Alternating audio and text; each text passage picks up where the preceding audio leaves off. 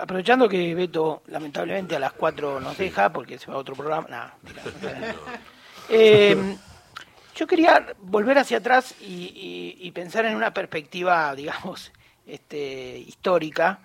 Y recordaba una, un artículo de mi amigo, que está acá presente, José Nathanson, que eh, había hecho una, en 2017, cuando cambiemos, el gobierno gana la elección de medio término, y eh, José yo creo que le, leído con mucha mala fe por parte de un sector, incluso del, del sí, un sector del kirchnerismo opositor. Sobre todo. Sobre todo, digamos, exclusivamente casi, un sector.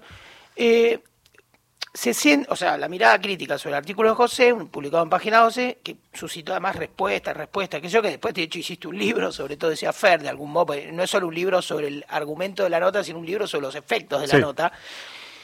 Y en esa nota vos planteabas el gran, diría, el centro de la polémica era que nombrabas al gobierno de Juntos por el Cambio, cambiemos, ya no creo que se en ese momento, como un gobierno, una derecha democrática. Así es. ¿no? Es decir, había una cualidad de modernidad y de democracia en el, en el digamos, en, ese gobierno, en, en las eh, continuidades que también brindaba determinadas políticas, en ciertos límites, en, en, su naturaleza coalicional también, que, que pesaba como contrapesos del propio gobierno, cosa que después incubó mucho las autocríticas de Macri, ¿no? Que Macri, que es un gran vengador, Este, los tenía montados en un huevo o en un ovario a los radicales, a los peronistas, bueno, de, ese, de su propia coalición. Entonces, habían eso, y uno diría, mirando hacia atrás, si bien aquel gobierno terminó mal, porque su esquema macroeconómico fue peor que el, que la, digamos, que el problema que pretendían solucionar, pero aquel gobierno efectivamente era un gobierno democrático, efectivamente era un gobierno de derecha, un país que fue rompiendo el tabú con ser de derecha, con, los años de la democracia, que era lógico, o sea, en algún momento la democracia ser de derecha no iba a ser un tabú. Y me parece que, no digo que hay que reivindicar aquel gobierno, pero sí la posibilidad de lectura que se trabó porque veía en cada insinuación autoritaria, que también las hubo en ese gobierno, ¿no? Como el, ¿no? La, la, semilla del mal, ¿no? El huevo de la serpiente, ¿no?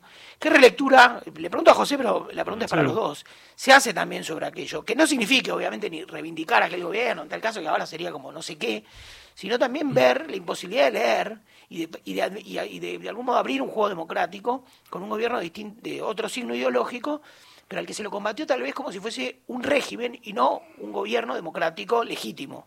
Sí. Ahora yo hago una intervención cortita y lo dejo a Beto que, por ahí se tiene que ir. No, a ver, a mí lo que me sale pensar es que al lado de lo que se viene ahora, el gobierno de Macri era casi un gobierno de centro fue casi un gobierno de centro derecha europea, digamos, ¿no? que respetó los límites institucionales a grandes rasgos. Perdió la elección Macri, hizo una conferencia de prensa malhumorado, pero al otro día se fue del gobierno. Eh, creo que hubo un punto, que era un punto que yo discutí mucho en el libro y que después asomó como algo más visible, que es que eh, hubo durante el gobierno de Macri algún nivel de persecución política selectiva de algunas figuras del kirchnerismo. No hubo campo de concentración, pero ahora eso al lado de preparar el terreno para un fraude en caso de que perdieran las elecciones, como había hecho la Libertad Avanza, o reivindicar abiertamente con los argumentos de Macera la dictadura, eh, me parece que eh, ahí la derecha dio un salto que no es solo cuantitativo, que es un salto cualitativo muy espeluznante en ese sentido. Y creo que eso responde básicamente a que eh, hubo un corrimiento de la sociedad, que es un corrimiento que se está viendo en un montón de países, digamos. ¿no? El hecho de la derecha, el partido, vamos a poner un ejemplo muy claro, el Partido Republicano estadounidense no es el partido de Trump, que es ahora, el Partido Republicano estadounidense ahora es el partido de Trump. Y el Partido Republicano de Eisenhower no tenía absolutamente nada que ver con esto. Entonces, y, lo mismo la, derecha tradicional brasilera, entre Fernando Enrique Cardoso eh, o Serra y Bolsonaro hay un abismo equivalente al que creo yo hay, entre la coalición Cambiemos y el mileísmo, digamos. ¿no? Pero bueno, por ahí estoy siendo demasiado simplificador para cosas que requieren análisis más profundos, más, más matizados. ¿no? Eh, no, creo que el tema es complejo. Yo recuerdo, sí, tu artículo, José, y, las polémicas que desató.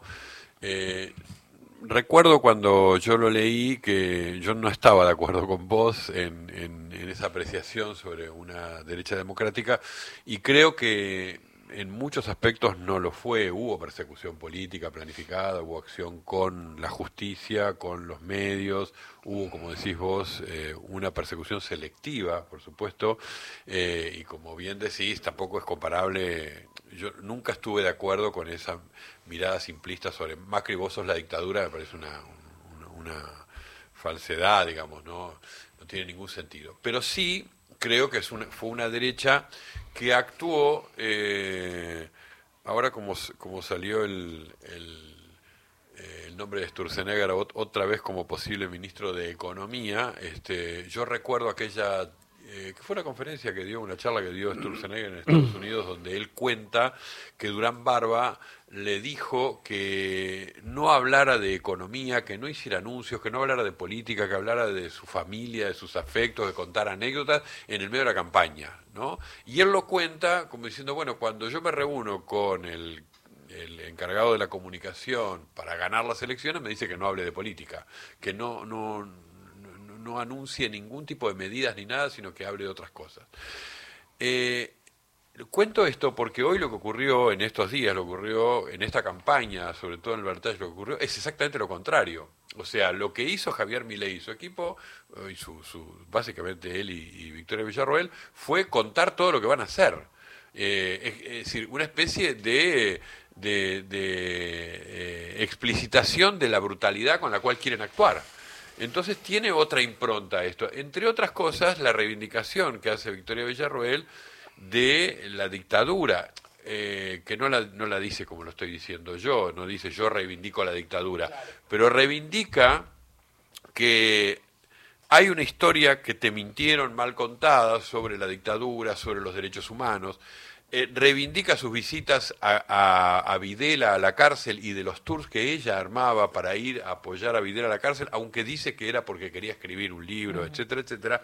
Reivindica la, discusión que la derecha da y como, como ocurrió también con el holocausto, se empieza por los números y se termina en el fondo de las cosas. Se empieza a discutir los 30.000, pero lo que se termina discutiendo es justamente si o, si hubo o no... Si hubo una guerra. Eh, claro, exactamente. O si hubo o no una planificación del Estado, o si lo que ocurrió fue lo que dijeron explícitamente, por otro lado, que, que, fue una guerra y que hubo excesos. Las palabras de la dictadura. ¿no? Bueno, entonces, esto que parecería como, bueno, no digas eso si querés ganar, lo sorprendente es la batalla cultural que están ganando. A mí me sorprende mucho cómo ganan una batalla cultural frente a eso, frente a el tema Malvinas y la reivindicación de Margaret Thatcher, frente al, a la manera en la cual denostaron la figura del Papa y ganan esa batalla cultural, eh, el modo en el cual eh, le discuten la acción del Estado y dicen que el Estado es lo que daña la vida de las personas y van por esa batalla cultural antiestatista. Es decir, estamos frente a una derecha conservadora y liberal en economía muy distinta a lo que fue la configuración cultural, política y de tradiciones del, del, macrismo ganando en 2015. Ese me parece que es un cambio significativo, de lo cual no sabemos hoy, yo debo decir, eh, espero lo peor, porque soy pesimista, pero no sabemos hoy cómo van a desplegar todo esto después en la escena pública, en las políticas públicas, en la alianza que hagan con, con Macri y el macrismo, y esta frase que dijo Milei en su corto discurso, que fue dentro de la ley todo, fuera de la ley nada. Total. Esa, esa frase tiene muchas lecturas. Una es, nosotros vamos a respetar la Constitución, o vamos a cambiar las leyes y la constitución. Y la otra frase es, lo, la, dentro de la ley todo es para vos, es para el que se va a ir a la 9 de julio a cortar la 9 de julio, es para el que va a hacer una huelga, un paro, etcétera, etcétera. Es para recordarnos que el Estado va a actuar con todo el peso de la ley frente al que se oponga a las políticas públicas. Esta ambigüedad estuvo en el discurso. ¿no? Es que para mí un punto importante de esto es que la derecha que encarna mi ley es una derecha muy ideológica. La derecha de Macri era una derecha que tenía un fondo ideológico, evidentemente, pero una derecha mucho más pragmática, posmoderna, adaptada, flexible, plástica, no sé qué. Mi ley enuncia, mi ley cita autores, todo el tiempo cita autores, la escuela austríaca, no sé qué, cita Alberdi, o sea, ¿qué candidato cita Alberdi? No sé quién fue el último. Menem. Menem, bueno, ahí va. Bueno, bueno, es que mi ley hizo una operación simbólica, la hemos conversado, muy audaz también, que fue eh, Menem era el presidente escondido de la democracia argentina. Martín escribió una nota famosa sobre por qué no había un, busto a Menem, quién iba a inaugurar el busto a Menem, no sé qué. ¿Viste que todos tenemos la nota por la que más nos putearon? Sí, sí bueno, ahí, está la, tuya. sí, eso es los consumidores de poder. En Twitter me decían Tinta y Menem. claro. Chiste para mí pavísimo, pero bueno. Creativísimo. Y, Milei lo que hace es, lo que hace es reivindicar explícitamente a Menem Caballo. Dice, fue el mejor gobierno desde la recuperación de la democracia. Milei se toma unos permitidos extraordinarios, por ejemplo, insultar a Alfonsín. Así como Menem era el presidente silenciado, Alfonsín era eh, el presidente, el presidente esférico, ¿no? que no tenía una grieta, un pliegue, eh, un, punto oscuro. El que había más consenso entre las distintas fuerzas políticas de que había sido un ah, Sigue habiendo. El consenso. de broma, creo que incluso en, Bullrich y Macri no hablan mal de No, ni, a ninguno se le ocurre. Bueno, Milei se tomó esas libertades y a pesar de esas libertades o porque se tomó esas libertades, logró imponer su agenda, que es de nuevo una agenda muy económica, la de él y la de Victoria Villarroel. Yo creo que son agendas en un punto diferentes, no necesariamente contradictorias. Pensaba un poco lo que decía Vicky. A mí me da la impresión que si uno le preguntaba hace dos años a Milei qué opinaba de la dictadura, no sé ni siquiera si tenía una opinión. Era algo que le resultaba relativamente indiferente. Desde la incorporación de Victoria Villarroel a su armado político, asume como propio el discurso de un sector hasta ese momento muy, muy minoritario, pero presente estaba Gómez Centurión, ¿se acuerdan de ese candidato que pasó las pasos y sacó un 2-3% y que iba por esa línea, había inaugurado esa línea y que Victoria Villarroel y Milley ensanchan, digamos. Entonces hay una agenda ideológica, muy ideológica, neoliberal, con autores, con citas, con esta idea de que el mercado resuelve todo, y por eso vienen ahí esas abstracciones como la privatización del mar y no sé qué, porque es una idea muy casi eh, dogmática, ¿no? De que, bueno, todo se resuelve comprando y vendiendo, eh, y a lo cual se le superpone no necesariamente de manera contradictoria, ese es para mí mi punto, no necesariamente hay una contradicción entre el reaccionarismo cultural eh, de, Victoria Villarroel y el neoliberalismo extremo utópico de Milley, digamos, y con eso hacen un, lo pasan por la mini pimer y bueno, sale lo que sale. Ahora, una, una pregunta ya sobre el final de Beto, ¿no? Que es, bueno, mirando al otro lado, ¿no? Para no, a, mí me juega siempre la tentación de la autocrítica al espacio más cercano y todo, pero mirando para el otro lado, ¿no hubo un poco un exceso de, eh, yo lo sintetizaría así, eh, el peronismo, esta versión del peronismo, ¿no? Le habló con la democracia y la sociedad le respondió con la crisis. O sea, no hubo un poco de plebiscitemos la democracia, estamos por perder de nuevo la república, citemos el preámbulo de Alfonsín, ¿no? Mm. Somos la vida, somos la paz, vamos a perder todo lo que logramos, qué sé yo, como una suerte de idilio con el pasado glorioso que la Argentina lo tiene, ¿no? Esto de no somos un país de mierda, ¿no? Como un consignismo cívico y, y como y habló poco de los hechos concretos, ¿no? Si me parece que es como el, famoso, ¿no? La famosa frase de Pugliese, mm. el, uno de los últimos ministros de Economía, Alfonsín, que dijo a los empresarios que les sale con el corazón, me contestan con el bolsillo. No pasó eso, como si sentiste orgulloso de tu país. Y el tipo dice, sí, pero ¿en qué moneda ahorro? ¿No? O sea, me da la sensación de que hubo dos registros y donde la sociedad no es que votó a favor de Videla porque la memoria completa y la mala en sino diciendo, bueno, loco, todo bien, pero la democracia con qué se come, ¿no? Sí, pero de todos estoy de acuerdo, pero eh, si no si no se produce el olvido de esa cultura política que se forjó desde justamente Alfonsín hasta acá, mm. si no se produce un cambio cultural que dice no es importante el tema de los desaparecidos, no es importante ese tema. El, tema importante es la inflación, que no llego a fin de mes, que no puedo ahorrar, que no tengo capacidad de alquilar, ya ni hablemos de comprar, etcétera.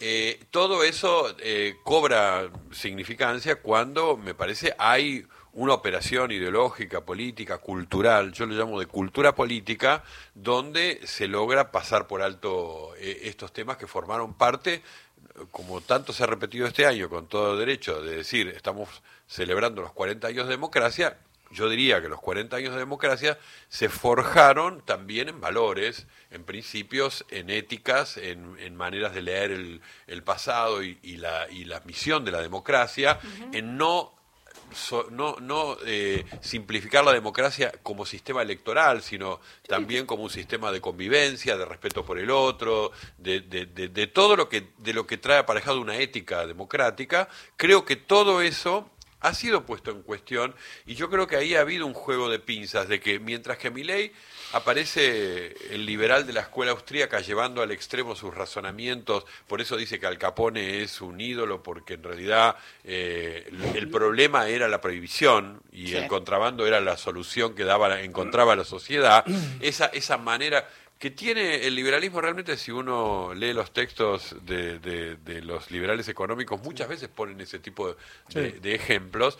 Ese, ese liberalismo económico fue atravesado, cruzado, sumado con otra agenda. Para mí la agenda de Victoria Villarroel es una agenda ideológica, como dice José, es una agenda que viene a, viene a, por la cultura política, viene por los valores de la democracia y viene para justificar muchas de las cosas que van a pasar porque nos está diciendo de que hay que mirar los hechos que se vienen, que, ahora este gobierno va a producir, con otro prisma ideológico. No, yo, yo esa parte coincido. Yo no digo que no sea verosímil eh, lo temerario ¿no? hacia el orden democrático. Lo que me pregunto es si los temas de un gobierno, por empezar, no son los temas de la sociedad, los temas concretos, el día a día, la economía, 140 de inflación, 40% de pobre y todo eso, diríamos que para muchísima gente, al final, ¿qué es la democracia? Es, es como una especie de canal encuentro, donde miro las glorias pasadas, ¿no? Eh, la convivencia democrática también se afecta si no hay moneda, también se afecta si el trabajo tiene 40% de informalidad, también, o sea, porque si no es democracia, sí, yo respeto tu opinión, pero, viste, el tipo está sin obra social, sin, sin tener capacidad de ahorro, entras a un banco, cualquier chico de clase media entra a un banco, se va sin nada, se va con una Lelí, ¿con qué se va? Con nada. Eh, el inquilino, el que renueva, el que renueva alquiler. O sea, digo, las reglas de la democracia también implican ese, esa, esa otra parte del orden, ¿no? Vos, José. No, sí, ahí, ahí, lo que me surge es una pregunta muy, por ahí muy elemental, que es, ¿la sociedad sintió que se estaba plebiscitando la democracia en las elecciones del domingo o no sintió? Porque por ahí parte del problema de la estrategia del, del peronismo, no sé si había otra tampoco, ¿no? Pero mm. es que no sé si había otra posible dada las condiciones materiales que Martín describe bien. Entonces, si la sociedad no sintió que lo que estaba en juego era la democracia, la convivencia democrática, los mm. valores democráticos, el respeto a los resultados electorales adversos, que es parte sustancial de un juego democrático. Bueno, por ahí, por eso el discurso peronista o del candidato peronista no funcionó, que fue además un candidato peronista apoyado, esto por ahí da para desarrollarlo mejor, pero Massa no estaba solo, estaba con el peronismo, pero también fue apoyado por miles de académicos, artistas, actores, periodistas. Eh, ¿Y qué pasó con esa, con esa élite? O sea, ¿qué pasó con ese lazo representativo? El lazo representativo no es solo el que eh, articula la política con la sociedad, es el que articula lo que en algunos otros países llaman élites o clases dirigentes, o sea, todos los que estamos acá, los que tenemos poder, que no es solo poder económico, es también poder simbólico, el poder de la palabra, todo eso. ¿Qué, pasó con todos esos? El 90% estaban con masa. O sea, ¿qué intelectual apoyaba a mi ley? ¿Qué artista apoyaba a mi ley? Era muy, muy 90-10, digamos, ¿no? Entonces, ¿qué pasó ahí? Eso habla de una sociedad, para mí eso habla de una sociedad que está desacoplada, una parte de la sociedad que está desacoplada de su élite, de su clase dirigente. Ahí hay un lazo que está roto, me parece. Para aportar a eso una cosita nada más, eh, la semana pasada hasta la sociedad rural llamó a votar al candidato oficialista. Yo anoche pensaba, ya con el resultado opuesto y, los liberal libertarios, reaccionarios, conservadores y ultraderechistas, muchos de ellos, estaban festejando, pensaba que su triunfo implica, entre otras cosas, el, el fin de la grupalidad, el fin de lo colectivo porque no han, en este, estos ocho meses, siete, cinco de campaña, no han logrado que un grupo de personas firme una carta pública en apoyo. Es como ah. la suma de las individualidades porque su discurso le habla al individuo, al emprendedor, al arreglate como puedas. Ah. Y solo para decir una cosa final, este, eh, la la, la, forma en la cual se estructuró la campaña, ¿no? Esto fue una campaña, como dice José, el listado de todos los que apoyaron a Massa es enorme y el listado de Milei es cero. Eh, Milei no hizo una campaña eh, política territorial, no, no, visitó muchas provincias, no tenía referentes locales en muchas provincias, no presentó, candidatos. no presentó candidatos en muchas provincias, no fiscalizó, en Río Negro no hubo fiscales de, de, de, de Milei, por ejemplo, y ganó en todo el país. Entonces hay un fenómeno nuevo en la Argentina. Y hay un sistema político. que lo sostuvo a mi ley, que lo sostuvo a mi ley. Si la democracia fue fuerte para sostener un candidato que solo tenía esos votos. Nos vamos a las noticias, Beto Quevedo. Muchas gracias. Un placer. José Natanzón se queda y sigue el equipo de gente de a pie.